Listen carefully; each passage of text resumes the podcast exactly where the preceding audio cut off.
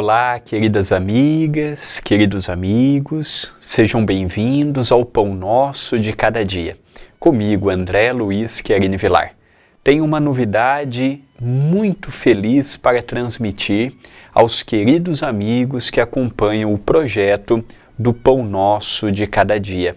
A partir desta semana, em vez de irmos de segunda a sexta, nós vamos ter todos os dias na semana, a partir das 6 horas da manhã, o momento de reflexão, momento de meditação, o momento de interiorização de uma pequena frase, de uma pequena história.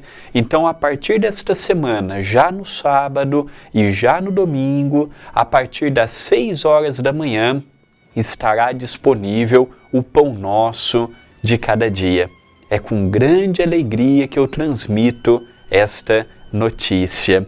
A frase de hoje, inserida no livro de minha autoria, Passos de Luz, cujo os direitos autorais doei ao Centro Espírita Perdão, Amor e Caridade, nós vamos ver hoje a frase inserida no capítulo 31, Jesus e você.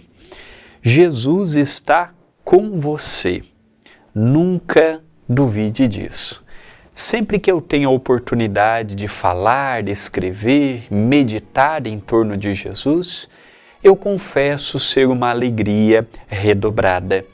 Eu me lembro de uma história que eu ouvi alguns anos atrás. E é uma história simples, mas que traz um fundo do que nós estamos meditando no dia de hoje.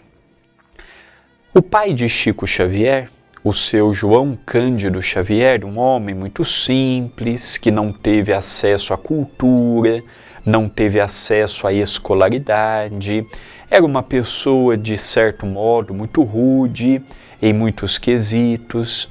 E ele, certa feita, conversando com o seu filho, Chico Xavier, ele pergunta: Meu filho, como Jesus ele é conhecido no mundo espiritual? O Chico pensou, meditou, refletiu e disse assim: Ah, meu pai, Jesus no mundo espiritual é conhecido por alegria, porque todos que vão ao seu encontro, ele tem uma palavra de otimismo, um abraço carinhoso, um olhar misericordioso, apontando-nos o caminho correto, o caminho fidedigno aos preceitos de Deus, às leis morais, então todos aqueles que o procuram saem com um sorriso estampado. Essa história do Chico, apesar de ser uma história muito simplória, muito dia a dia, encara também, ou merece da nossa parte encararmos como para nós. Ao encontrarmos Jesus, não devemos vê-lo como aquela pessoa que censura, que condena, que briga, que castiga, que maltrata. Não.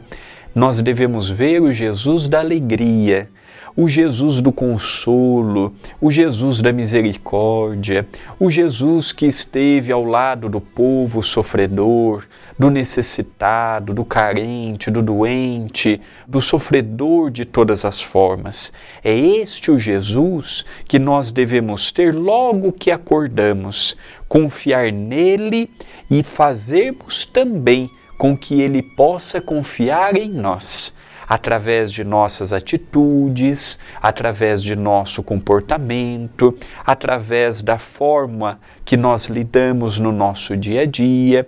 Não é apenas nós contarmos com Jesus, é nos colocarmos também dentro da família, dentro da sociedade, dentro de um contexto plural, na condição de um cooperador de um auxiliar, estando sempre disposto a cooperarmos com Jesus, que na verdade é o nosso modelo, é o nosso ícone a ser seguido, através de sua mansidão, através de sua serenidade, através de tudo aquilo que ele representa não aquilo que criamos, mas aquilo que verdadeiramente ele representa no curso desses últimos dois mil anos de simplicidade e de amor.